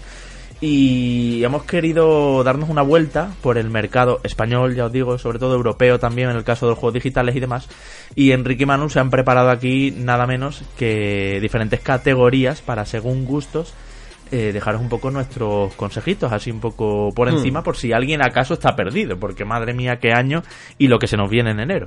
Sí, hemos hecho una clasificación basándonos un poco en el PEGI, aunque uh, aquí uh, yo creo que hay ciertos segmentos de la clasificación por edades que se podría ser más flexible, ¿no? Sobre todo yo creo que entre lo que está entre los 7 y los 12 años hay niños y niñas a los que le puedes meter juegos un poquito más mayores, ¿no? Como podría ser el caso de Nino Kuni 2, ¿no? Que está catalogado mm. para eh, niños de 12 años, ¿no? Pero que yo creo que a, a un chaval de 12 se lo, a un chaval de 8 se lo puedes poner y lo va a disfrutar y es posible que incluso le estimule mucho la mente, ¿no? Eh, pero bueno, eh, por hacer algún tipo de clasificación y, para aquellas personas que de cara al amigo invisible, porque ya sabemos que los Reyes y Papá Noel no hace falta decirles que, quiere cada uno, ¿no? Pero sí que para los amigos invisibles... son muy listos ellos Claro, claro, ahí está. Pero para el amigo invisible sí que es interesante el, uh, el hacer este tipo de recomendaciones. Por ejemplo, para eh, esos niños pequeños, hasta los 7 años, por ejemplo, es muy obvio que una opción interesante es tanto Spirit Reignited Trilogy, que ya hemos hablado de él Aquí incluso Javi hizo un streaming en, YouTube, eh, podéis verlo ahora mismo y consultarlo para ver exactamente su opinión en aquel entonces, o la combinación de Spiro con la Crash Insane Trilogy, ¿no? que es un poquito más cara, son 65 euros, la Spiro son 35. pero te llevas 6 juegos ahí, ¿eh? Sí, sí, pero ahí son 6 juegos que uh, al chaval o a la chavala seguro que va a estar súper entretenido durante, durante bastantes horas y sobre todo si hacen como nosotros, ¿no? Al menos en mi caso, que ya comenté en algún programa, que lo que hacían era dejarme la consola para los fines de semana, así normal que los juegos me durarán tantísimo. Luego, aparte, eh, en el terreno de Switch, por ejemplo, sí que tenemos una gran cantidad de títulos interesantes. Es una consola muy para la familia, no voy a decir para, para niños, ¿no? Porque yo, por ejemplo, me lo estoy pasando pirata totalmente con Pokémon Let's Go Pikachu. Sí, sí, es un término como muy de Art Attack, ¿no, Enrique? Total. Eh, eh, pero me parece un, un juego justo el propósito que hizo Nintendo de entrada al mundo Pokémon. Yo me lo estoy pasando muy bien, justamente por su sencillez, que era algo que criticábamos en un momento determinado, mm. pero que una vez lo tienes entre manos agradeces de alguna forma que sea un juego tan rápido de entrar a, divertirte, ¿no? Yo lo estoy disfrutando muchísimo. Eh, tuvimos aquí el análisis de Sergio Carlos en, su día que hablaba al detalle, la mejor review que vais a escuchar en España está seguramente en este podcast y es una opción muy interesante. Lo que pasa, ya sabéis, los juegos todos los juegos de, Nintendo eh, están a un precio siempre rondan entre los 50 y 60 euros, ¿no? Entonces hay que tenerlo en cuenta a la hora de regalar. Eh, Super Mario Party, por ejemplo, también Has hablado de él, Mario Tennis Aces, es un título que, se puede jugar incluso también en, compañía, ¿no? Donkey Kong Country Tropical Freeze, que también aprecio este año, y luego tenemos las opciones típicas. ¿Sí, Enrique? Tropical Freeze un poquito caro, no te eh, sé. No, no, decirlo, decirlo claro, vamos, 40, 50 brazos, vamos, de precio Sí, entre 45 y 50 euros y al final es no baja, ¿eh? Es, es, es, bastante caro. Y luego tenemos las opciones típicas también de los juegos de deportes, ¿no? Principalmente FIFA 19, aunque Pro Evolution Soccer ha salido muy bien este año, es una opción a tener en cuenta. Y NBA 2K. NBA 2K yo creo que, aunque eh, no sé si tiene 7 años, ¿no? Este, está catalogado para 7 años o 3, no lo sé exactamente, pero es un juego más difícil que, que para para ese rango de edad. Yo incluso lo, pondría un poquito más arriba. Eh, incluso Celeste está dentro de, esta categoría de años, pero Celeste es que ni tan siquiera yo. Claro. Yo no se lo pondría a un niño, me parece muy difícil. Le va a traer la cabeza. Es un juego totalmente a la antigua, pixel art. No, no, no, no. Celeste quedaronlo vosotros, papás. aparte de todos estos juegos que estamos comentando, me voy a tener un poquito más en este rango de edad, porque muchas veces la gente no sabe qué regalarle a sus hijos o a sus sobrinos o a, los niños de los amigos y tal. Y eh, hay que analizar muy bien el niño o la niña a qué es lo que juegan. Es decir, si suelen jugar en solitario, si les gusta jugar en compañía. Más que nada, por, por ejemplo, eh, voy a ponerme a mí de ejemplo. Yo, yo era un niño al que no le hacía falta jugar con nadie más para entretenerse. Yo me ponía mi Final Fantasy y dejaba volar la imaginación y con eso era feliz, ¿no? Pero en cambio mi hermano sí que es, sí que fue un niño que no se divertía con juegos para jugar en solitario. Entonces, siempre necesitaba algún juego para que yo jugara con él, o luego, cuando fue más mayor, por supuesto, meterse de lleno en el, mundo online, ¿no? Y ahí todavía sigue, atrapado, jugando al Fortnite. Entonces, eh, es muy importante saber eso eh, de cara a poder jugar. Por ejemplo, imaginaos que eh, un niño que le, gusta jugar en compañía, ya si nos vamos del año 2018, podemos regalarle, por ejemplo, Rocket League. Rocket League que puede jugar tanto en cooperativo, bueno, cooperativo local, en, en competitivo local, como puede jugar online. ¿No? Aunque a esas edades, desde luego, yo creo que ninguno de nosotros recomendaríamos que, un niño jugara online. Pero también, por ejemplo, en solitario tenemos Tearaway, tenemos también Ratchet and Clank de, otros años, Super Mario Odyssey, Rayman Legends todavía más antiguo, otros juegos de Lego, que me parece que son uh, una versión muy buena, tanto para jugar en compañía como jugar en solitario, ¿no?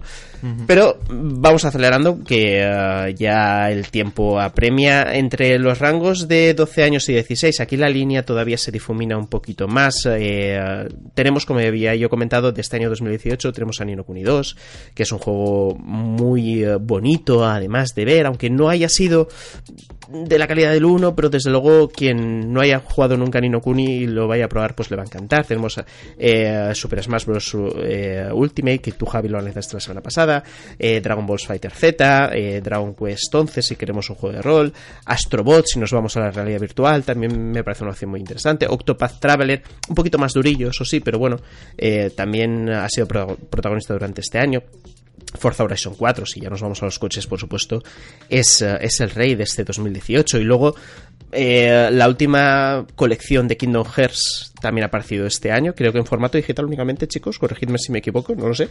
No, está en físico también. Está en físico también, pues mira, mm. pues eh, en físico también, para que eh, destape el regalo y, desgarre el papel, pues ahí también tenéis la recopilación para prepararse de cara a Kingdom Hearts 3.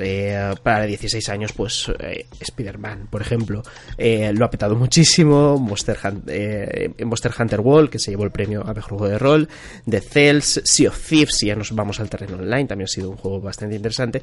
Y de otros años, me gusta nombrarlos también porque en cuanto a precio, los vais a encontrar claro, económicos. Claro, eh, si nos vamos a la parte online, tenemos, por ejemplo, a, Overwatch, ¿no? Incluso Street Fighter Arcade Edition, si os mola el tema de la lucha.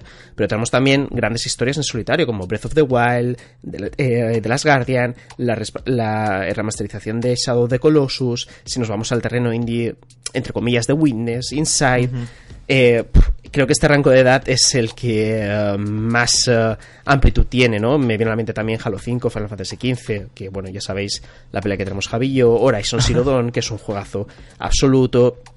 Es decir, ideas de, años anteriores tenéis un montón y si el afortunado que va a recibir el regalo no tiene ninguno de esos juegos, vais a triunfar también segurísimo. Venga, bueno, y ahora los juegos para, para hombres y para mujeres mayores de 18 años que son los que nos interesan a la gente fornida que estamos por aquí. Eh, 2018 tenemos Assassin's Creed Odyssey, que ha salido realmente bueno, ya lo analizó Jabote y lo sigo disfrutando yo dos meses después, dos meses. y yo, este lo vamos a platinear, Enrique. Totalmente, estas navidades, eh, griego de chocolate. Red Dead Redemption 2. Red Redemption 2, otro, otro pelotazo enorme de Rockstar Games, otro título que podéis jugar tranquilamente. Sabéis que si lo regaláis acertáis, a quien sea. Bueno. Call of Duty Black Ops 4, que a pesar de no tener campaña, ha salido realmente bueno y yo todavía sigo persiguiendo todas las tardes a mano para que juguemos al Battle Royale. Tengo que decirlo. También en competencia Battlefield 5, que no ha salido tan bueno, a pesar de que a Manu le gusta, pero bueno, yo sé que ha tenido su... Buenísimo ha salido. ha salido mejor, ¿no, Manu? Ha salido mejor que Black Ops 4, ¿no? Eh, para mí sí. Yo... A ver, esto, esto, esto, esto pero, un debate. ¿eh? Pero aquí, por ejemplo, ya que antes hablamos de la objetividad, aquí, por supuesto, objetividad ninguna, ¿no? Yo soy muy de Battlefield y disfruto muchísimo con, el, con la jugabilidad que tiene este título. Eso sí, hay que reconocer que en cuanto a contenido, y termino aquí este, eh, esta intervención, en cuanto a contenido ha salido muy escaso y en los próximos meses, sobre todo el mes de marzo, va a venir el modo Battle Royale y los diferentes mapas que van a hacer que el juego esté definitivamente completo. Mm. Pues lo que hemos dicho, que Black Ops 4 es mejor. Sigo. God of War, juegazo, juego del año en los Game Awards, título imprescindible. También otro regalo completamente acertados lo haga quien lo haga. Igual que pasa con Far Cry 5, ¿eh? que también es otro título que se parece que ya nos hemos olvidado de él, que llegó a principios de año y otro. Y para jugar en cooperativo, Enrique. Aunque digo una cosa, tan cerca al New Down también. Uf, qué pereza el New Down. En fin, ya hablaremos de eso. y otro título de novedad de este año, que además creo que ya ha vendido 2 millones de copias: Detroit Became Human.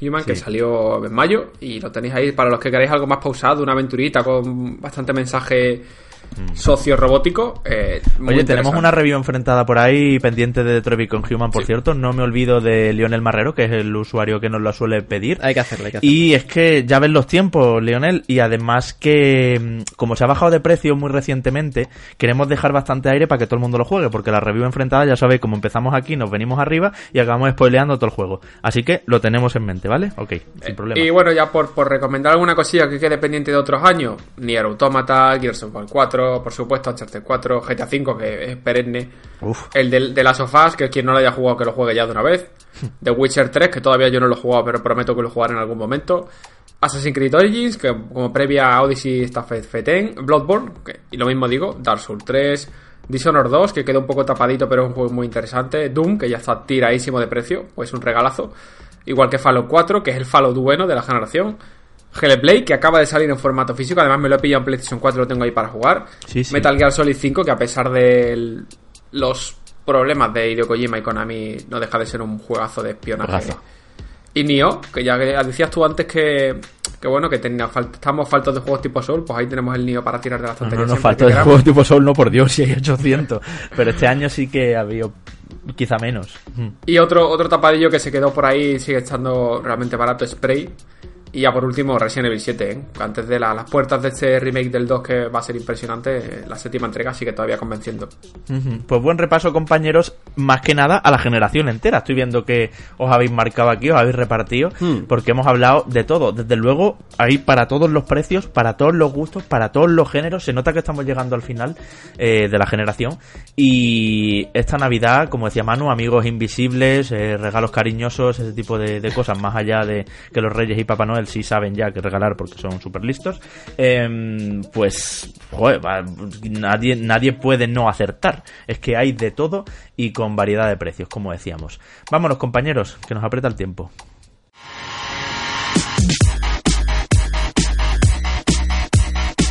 Pues una semana más y una semana menos de 2018, un año que está llegando a su fin, y hasta aquí ha llegado este programita. Y Manu Jimeno, te despido hasta la semana que viene, pero no sin antes leerte un comentario súper rápido, porque creo Dime, que dime. lo puedes explicar, eh, de un amigo eh, que ¿Mm? nos decía, que concretamente eh, KBL nos decía, me parece a mí que Manu está muy convencido y da por seguro que Death Stranding va a salir en PC, y lo más seguro que se lleve un chasco, tiempo al tiempo. Todos los tráileres oficiales que he visto en YouTube empiezan con el Only on PlayStation. Mm, Vamos a ver, mm, según las informaciones que manejamos desde hace bastante tiempo, de, de hecho creo que desde que apareció el título, la exclusividad de PlayStation es temporal, es decir, después de, esa, de ese periodo de tiempo en el que únicamente aparecerá en PlayStation 4, llegará a PC, ¿no? Al menos a PC. A partir de ahí ya no se sabe eh, cómo irá, pero desde luego, lo he dicho antes, ¿no? Yo creo que sería una, una alegría para, para todo el mundo, ¿no? Que, que Death Stranding eh, pudiera jugarse también en PC, porque eso haría que más gente disfrutara de él, ¿no? No solo la gente que tiene PlayStation. Entonces, mm, ya digo que las informaciones que manejamos son esas, y yo creo que todos los compañeros de los medios de comunicación también no es algo únicamente mío. Pero Sí, está catalogado en todos los sitios, en todas las revistas miles de Claro. para Play 4 y PC. Creo además, compañeros, que este es un caso Hmm. como el de No Man's Sky, ¿no? Que todos los trailers eh, se veía PlayStation, PlayStation, PlayStation porque Sony metió pasta, pero al final fue una exclusiva. En el caso de No Man's Sky salieron prácticamente a la vez. En este parece ser que va a ser una exclusiva eh, temporal, como dice Manu.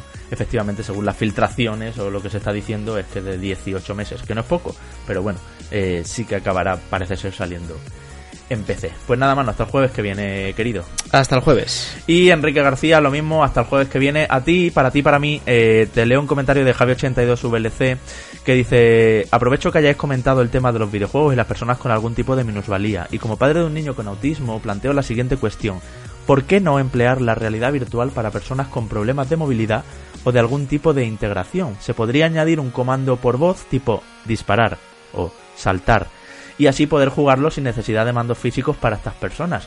Creo que tenemos medios tecnológicos, pero no los empleamos con el 100% de eficiencia que se merecen. Además, dejamos mucha gente discriminada pensando Sí. que solo el jugador hardcore es el que se merece juegos AAA. Un saludo y tengo que decir que hoy termino de escuchar todos y cada uno de vuestros podcasts del actual Reconectados. Seguid así que me encanta escucharos en el coche y de camino al cole con mi hijo.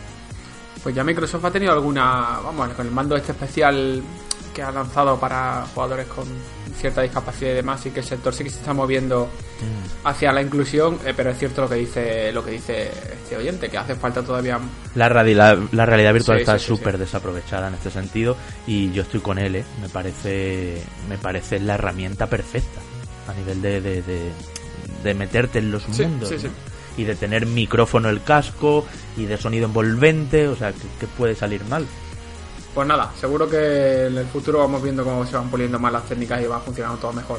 Lo que sí puede salir mal, Javi, es el online de Smash Bros. para Switch, ¿eh? que Madre mía, madre mía, qué lanzamiento, ¿eh? Yo ayer lo estuve probando ya. Es un juego top porque tiene 20 millones de contenidos, como dijiste tú la semana pasada. Sí.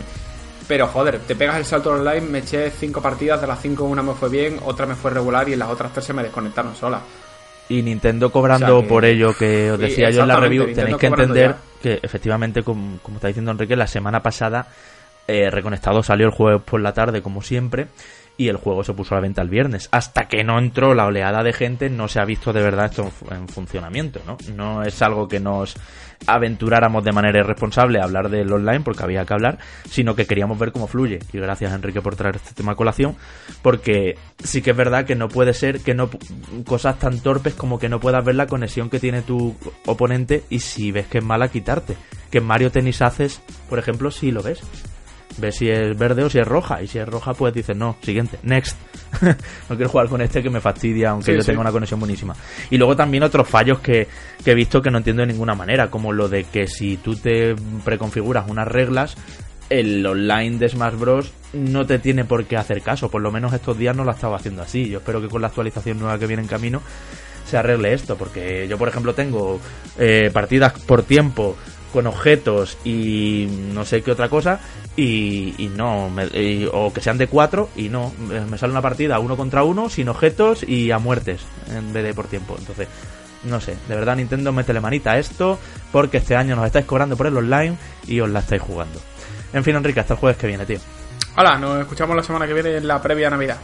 Eso es. Y bueno, hasta aquí también eh, se despide Javi Andrés, como siempre, no sin antes, eh, ya sabéis, mencionar a toda esa lista de patrones que se están jugando un Overkills de Walking Dead de PC, la mejor versión, eh, que son los patrones VIP, a los que siempre mencionamos, como son Bafin, Monk de Merino, Javier Fotografer, Marcos Rodríguez de la Cruz, 32 Patas, Weird, Javier Vázquez, Mazas87, Cristian Gómez Oliver, Héctor Rojas, Snake, Toteo M, The Trophy Slayer, Fernando de la Hermosa, Neo Parker, Alejandro Izpisua, Daniel Cruzado, Mazinger, Daniel Ro, Leonardo, Arango, Igor Miguel Pérez Carasol y Carlos Beltrán.